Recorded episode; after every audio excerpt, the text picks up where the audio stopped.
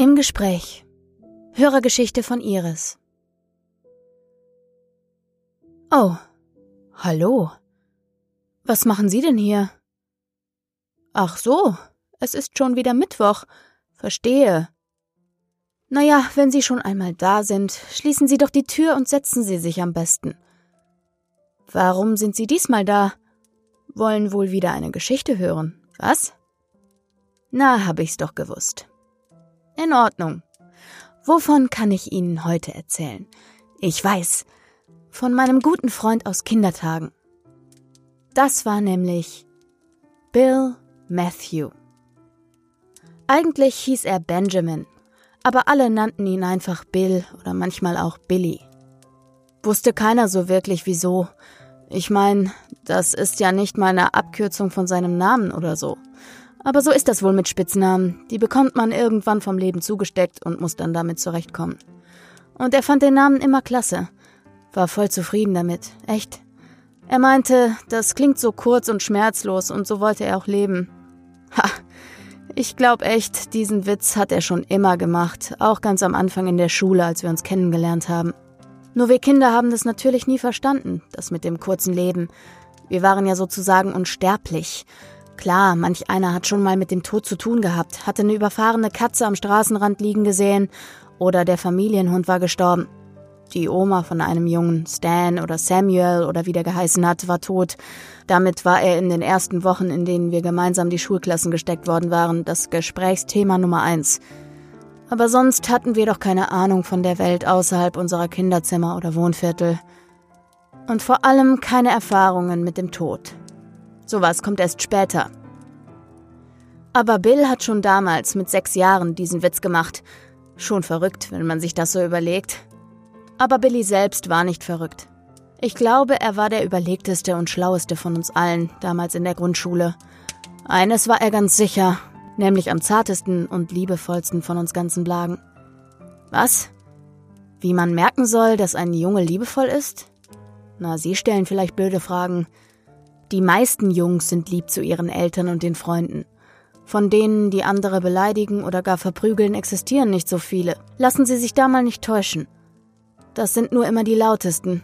Da gehen so korrekte Jungs wie Billy schnell unter. Tja, und genau das war unser Bill. Durch und durch korrekt. In jeder Situation. Also, um auf Ihre Frage zu antworten. Das sah man immer an seiner Schwester, Billy hatte nämlich eine kleine Schwester und er liebte sie abgöttisch. Auch das sagte er jedem, der es hören wollte. Einmal kam ein Mädchen neu in unsere Klasse, Betsy irgendwas.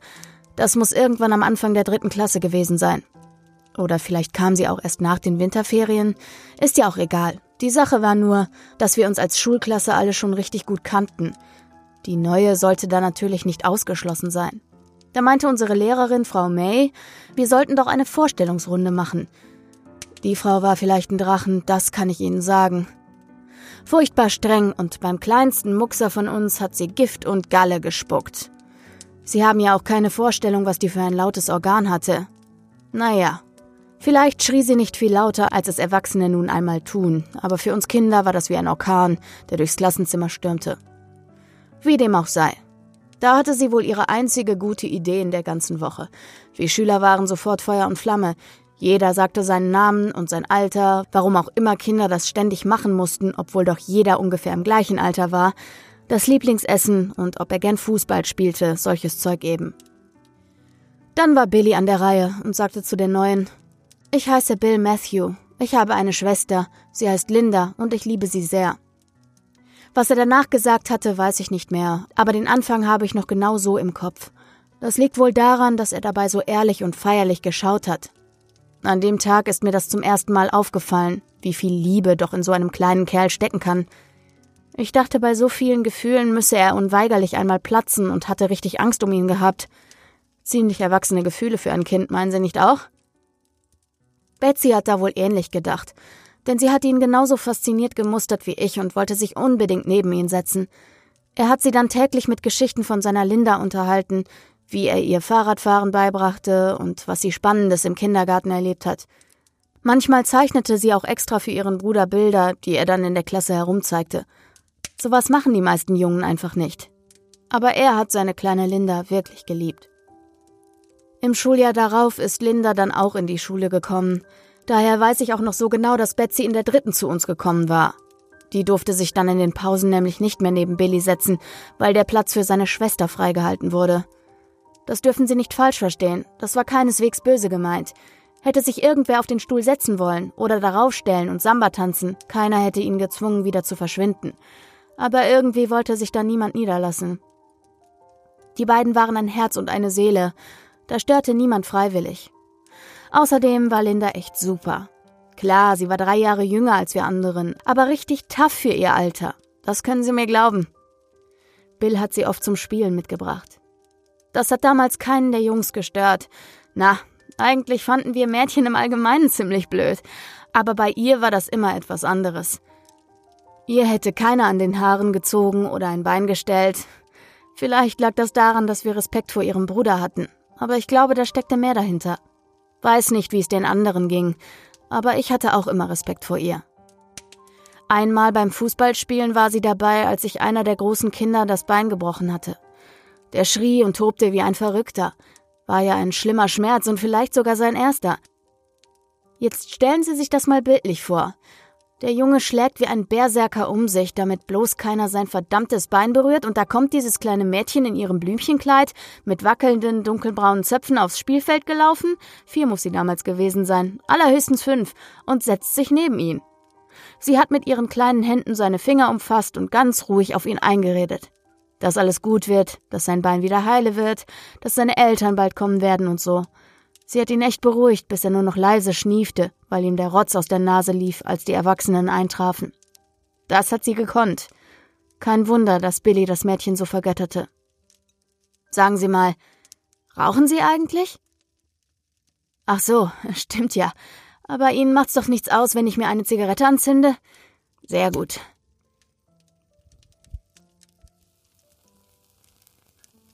Geben Sie mir doch mal den Aschenbecher her, der da hinter Ihnen auf dem Tisch steht. Danke.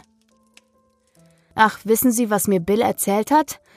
Da waren wir schon erwachsen und aus dem Gröbsten raus, kann ich Ihnen sagen. Damals hat er mir verraten, dass seine erste Erinnerung, die er behalten hat, war von Linda. Sie wissen ja, dass sich kleine Kinder erst ab irgendeinem Erlebnis so richtig erinnern können. Bill meinte, das war irgendwann vor seinem dritten Geburtstag. Da hat er seine Mutter gefragt, warum ihr Bauch so groß sei und seiner dagegen so klein. Sie hat ihm dann erklärt, dass da ein kleiner Mensch drinnen ist und dass dieser kleine Mensch sein Geschwisterchen wird. Billy hat ganz große Augen bekommen und wollte wissen, was der Mensch da macht, ob der wieder rauskommt und was Geschwister sind. Seine Mutter hat ihm versucht, alles zu erklären, aber der kleine Billy konnte es nicht verstehen, wie ein ganzes Kind in Mamas Bauch passt. Ha, das muss eine lustige Unterredung gewesen sein. Naja, irgendwann war sein Wissensdurst dann auch gestillt und er blickte nur noch fasziniert auf den ausgebeulten Pullover. Nach ein paar Minuten fragte er dann, ob sie nicht Lynn genannt werden könne. Die Mutter lachte und meinte, dass man noch gar nicht wissen könne, ob es ein Junge oder ein Mädchen wird. Aber der kleine Mann schüttelte nur langsam den Kopf und meinte, dass er eine Schwester haben wollte. Von dem ganzen Gespräch hatte ihm seine Mutter später wieder erzählt, wie man lustige Geschehnisse aus der Kindheit seinen Sprösslingen eben erzählt. An das Gefühl konnte er sich aber noch genau erinnern. Dieses erste Verstehen, dass er bald nicht mehr alleine sein wird. Das Wissen, dass er eine Lebensgefährtin haben wird und sie immer beschützen will. Er konnte sich richtig vorstellen, wie sich das kleine Mädchen langsam entwickelte. Sie wissen ja schon, dass er recht hatte. Es wurde eine Schwester und die Mutter hatte sich sogar an seinen Namenswunsch erinnert. Als er mir die Geschichte erzählte, habe ich mich nur gewundert, warum Linda eigentlich nie einen Spitznamen bekommen hatte. Lynn wäre wirklich prädestiniert dafür gewesen. Aber das ist eben das Ding mit den Namen. Die sucht sich keiner aus. Entweder die kommen freiwillig oder bleiben fern. Ich glaube, der Tag von Lindas Geburt muss einer der glücklichsten in Billys Leben gewesen sein. Am Morgen weckten ihn seine Eltern schon früher als gewohnt und er meinte, da hatte er es schon gewusst. Sein Vater machte ihm ein Frühstück fertig und half beim Anziehen, aber die Mutter rumorte im Schlafzimmer umher. Kurz bevor der Junge es vor Spannung nicht mehr aushalten konnte, kam sie in die Küche und verkündete, dass er jetzt etwas zeitiger in den Kindergarten gebracht würde, weil die Eltern ins Krankenhaus fahren müssten. Das Baby würde heute kommen. Da sprang Billy vom Stuhl auf, flitzte durch die Küche und drückte sich ganz fest an ihren Bauch. Dabei grinste er übers ganze Gesicht. An diesem Tag verabschiedete er sich zum ersten Mal mit drei Küssen. Einen für Papa, einen für Mama und einen auf Mamas Bauch mit einem gemurmelten bis nachher kleine Schwester. Ich kann mir nicht vorstellen, dass er an diesem Tag an irgendetwas anderes denken konnte, als daran, endlich von seinem Vater abgeholt zu werden, nach Hause zu kommen und Linda zu begrüßen. Tatsächlich wurde er früher als gewohnt vom Kindergarten abgeholt. Von Entbindung und Wehen und solchen Sachen wusste er selbstverständlich nichts. Ihm wäre auch nie in den Sinn gekommen, dass es seiner Mutter schlecht gehen könnte oder sie erschöpft wäre. Geburten sind ja auch so eine Art Marathonlauf für die Frauen, habe ich recht? Ha, aber Billy hat sich wie immer instinktiv richtig verhalten. Er war ganz leise und ruhig gewesen, als er in das Ehebett seiner Eltern krabbeln durfte, um sich zu Mutter und Schwester zu legen. Seine eigenen Hände waren noch nicht groß, aber ihre dennoch so viel kleiner. Da hat er dem kleinen Bündel Mensch versprochen, dass er es immer lieb haben und beschützen würde, und seine Eltern haben ihm über den Kopf gestreichelt. Auch sie hatten keine Zweifel an der Ernsthaftigkeit, die ihr Sohn an den Tag legte. Bitte entschuldigen Sie. Das ist so eine Stelle, da macht sich der Kloß im Hals bemerkbar, wenn Sie verstehen, was ich meine. Besonders jetzt, wenn man, naja, weiß, wie alles endet. Ist manchmal echt nicht schön, in der Zukunft zu leben. Ach, schenken Sie mir doch einen Kaffee ein, mit drei Löffeln Zucker, ja? Dann muss ich nicht erst aufstehen. genau. Danke. Damit geht das doch gleich besser. Jetzt sollte ich Ihnen vielleicht von Billys Jugend erzählen, oder? Das war nämlich so. Bill hatte immer Freunde und war recht beliebt bei den Kindern in der Schule. Nicht, dass ihm alle nachgelaufen wären oder ihn zum Klassensprecher machen wollten, aber es hatte auch keiner Probleme mit ihm. Da herrschte eher diese Leben und Leben lassen Mentalität vor. Damals war sein Leben zwar nicht kurz, aber in jedem Fall schmerzlos. Wir gingen in die Oberschule, Linda noch nicht. Das bedeutete, dass Bill nicht mehr mit ihr zur Schule oder nach Hause laufen konnte und sie in den Pausen nicht mehr sah. Aber wissen Sie was? Das war nie ein Problem. Anfangs hatte ich ja Angst, dass ihn das stören oder traurig machen würde, aber ganz im Gegenteil, er war zufrieden damit, an ganz andere Dinge denken zu können. Und naja, die Mädchen wurden für uns auch immer interessanter, wie Sie sicher verstehen. Ich denke mal, er war beruhigt, weil er seine Linda immer beschützt wusste. Unsere ursprüngliche Freundesgruppe löste sich in der Zeit irgendwie auf. Man sah sich natürlich noch in den Pausen, auf dem Fußballplatz oder beim Bäcker, der den Kuchen vom Vortag für wenige Cents an die Kinder verkaufte. Nur war es nicht mehr so eng. Wir nickten uns zu, redeten kurz über belangloses Zeug, trennten uns wieder. Das ist wohl auch so eine Sache, die man beim Erwachsenwerden lernen muss. Dinge verändern sich. So auch bei Billy. Er war einer der ersten in der Klasse mit einer Freundin. Samantha hieß sie, aus dem Jahrgang unter uns. Sie war einfach wunderschön mit ihren blonden Locken, die das spitze Lächeln umrahmten. Heute denke ich, dies war wohl sein glücklichstes Jahr überhaupt. Die beiden hatten Spaß an ihrer Freundschaft und der Nähe. Alle Freunde verstanden sich prächtig untereinander. Der Sommer war wunderbar warm und in den Ferien gingen wir eine ganze Woche lang am Stausee zelten. Zehn oder zwölf Kinder müssen wir gewesen sein. Stellen Sie sich das mal vor. Was für ein lustiges Durcheinander damals herrschte. An dem einen Abend zündeten wir ein Lagerfeuer an, direkt am Wasser.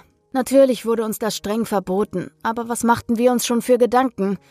Kinder fühlen sich einfach so unsterblich, und das Feuer glitzerte wunderschön mit der untergehenden Sonne auf dem See. Das kann man sich gar nicht vorstellen, wenn man nicht dabei gewesen war. Wie ein Gemälde sah das aus, von einem dieser Künstler, die ihre Farben nach dem Gefühl, das sie haben, auf die Leinwand malen. Expressionismus? Ja, was auch immer aber fantastisch war es auf jeden Fall. Wir hatten Holzkisten und Baumstämme am Feuer platziert, damit jeder einen Sitzplatz hatte. Am Ende fehlte aber trotzdem was, und damit sich niemand an der feuchten Erde die Hose dreckig machen muss, hat sich Samantha eben auf den Schoß von ihrem Freund gesetzt. Er hat dann seine Arme um sie geschlungen, damit sie nicht wieder runterfallen konnte. Wissen Sie was? Dieses Bild habe ich immer noch im Kopf, wenn ich an eine vertraute Zweisamkeit denke. Diese beiden Jugendlichen, keine Kinder mehr, aber auch noch lange nicht erwachsen, die mit gegeneinander gelegten Köpfen einem Freund lauschen. Sie lächelten so selig. Das kann nicht nur an der netten Geschichte gelegen haben, die erzählt wurde. Ich bin mir sicher, es war noch mehr. Eine innere Ruhe, die sie ausstrahlten, eine Gelassenheit, die nur Menschen teilen konnten, deren Herzen auf der gleichen Wellenlänge schwebten. Ja, ja, das klingt furchtbar schnulzig, ich weiß. Aber ganz genau so sah es aus. Vielleicht bin ich auch ein verkappter Romantiker, was macht das schon für einen Unterschied? An diesem Abend hatte Bill seinen ersten Kuss bekommen. Darum ging es doch eigentlich nur. Sie waren zufrieden und glücklich miteinander, aber weiter ging es nie. Samantha und Billy müssen fast zwei Jahre miteinander gegangen sein, dann plötzlich nicht mehr. Sie konnte es niemandem erklären. Ich glaube, sie verstand es selbst nicht wirklich. Naja, und Billy wollte es nicht. Selbst mir hat er erst Jahre später von dem Grund erzählt. So viel Zeit war ins Land gegangen, so viel war passiert. Ich wusste erst gar nicht, wovon er sprach und was das mit den Geschehnissen, die folgten, zu tun hatte. Als wir noch jung waren, hinterfragte ich es nicht, dass er sich von seinen Freunden zurückzog. Das heißt, er war noch immer mit uns unterwegs und stellte allen möglichen Quatsch an, aber irgendwie entfremdete er sich mental. Erzählte kaum noch von sich, nichts von Linda und seiner Familie. Vielleicht hätte man schon damals was bemerken können, aber ich erinnere Sie nochmal, wir waren verdammt nochmal nur Kinder. Wenn ein Freund traurig war, dann brachte man ihn wieder zum Lachen und damit hatte sich die Sache. Wir wussten doch nichts von Psychologie und solchen Dingen. Und außerdem dachte jeder, es wäre Billys Liebeskummer. Wir fanden es ganz natürlich, dass er sich verschloss, weil sie ihm fehlte oder er irgendeinen dummen Fehler gemacht hatte und sie deshalb gegangen war. An sowas dachten wir. Ich weiß, was Sie jetzt sagen wollen, und das können Sie gleich vergessen. Ich rede mich nicht heraus. Ich hatte überhaupt nichts damit zu tun. Wir hatten alle nichts damit zu tun. Wir konnten nichts wissen. Keiner dachte so recht an Linda. Die kleine Linda. Sie war es, um die sich Billy sorgte weil sie gar nicht mehr so klein war. Wie soll ich sagen?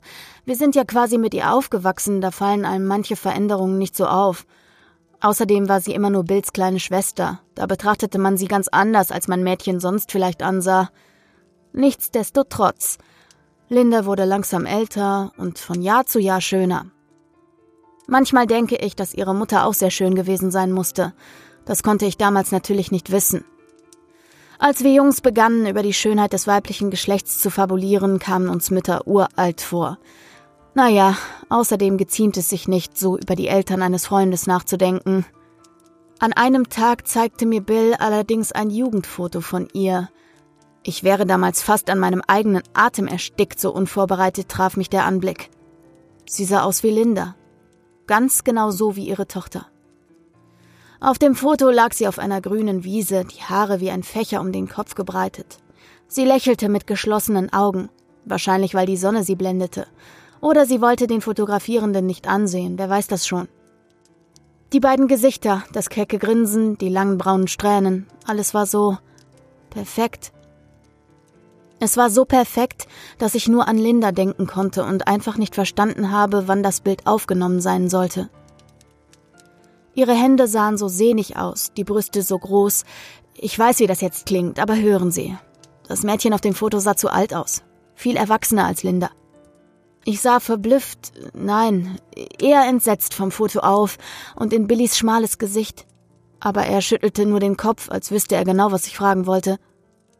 Er meinte, ich habe auch zuerst an Sie gedacht, aber das ist sie nicht. Das war meine Mutter früher, ohne Kinder. Sie sehen sich so ähnlich. Seine Stimme klang in diesen Tagen meistens nur müde, manchmal richtig brüchig, so dass man ihn kaum verstand, wenn er sprach. Und manchmal bekam ich Angst, dass die Worte sich in seinem Hals verkeilen könnten und er irgendwann daran ersticken würde. Das war in der Zeit, als ich aus dem Gefängnis entlassen wurde und wir uns beinahe täglich sahen. An einigen Abenden sprachen wir kaum, beschränkten uns auf eine Begrüßung und gelegentliche Grunzlaute, um sich eine neue Zigarette anzubieten. Zu anderen Zeiten, vielleicht stand da der Mond besonders günstig, hatte Bill viel zu erzählen. Es war nicht so, dass er sich nur manchmal dazu durchringen konnte. Vielmehr sprudelte es aus ihm heraus, als würde er platzen, wenn auch nur ein Satz in ihm verbleibt. Natürlich hörte ich ihm zu. Das war ich ihm wohl schuldig nach so langjähriger Freundschaft, aber es fiel nicht leicht. Nicht deshalb, weil seine Stimme unverständlich wurde, wenn er zu weinen begann, und das passierte oft, sondern weil es so furchtbar war, was er erzählte egal wie oft er es wiederholte. Aber ihm schien es zu helfen.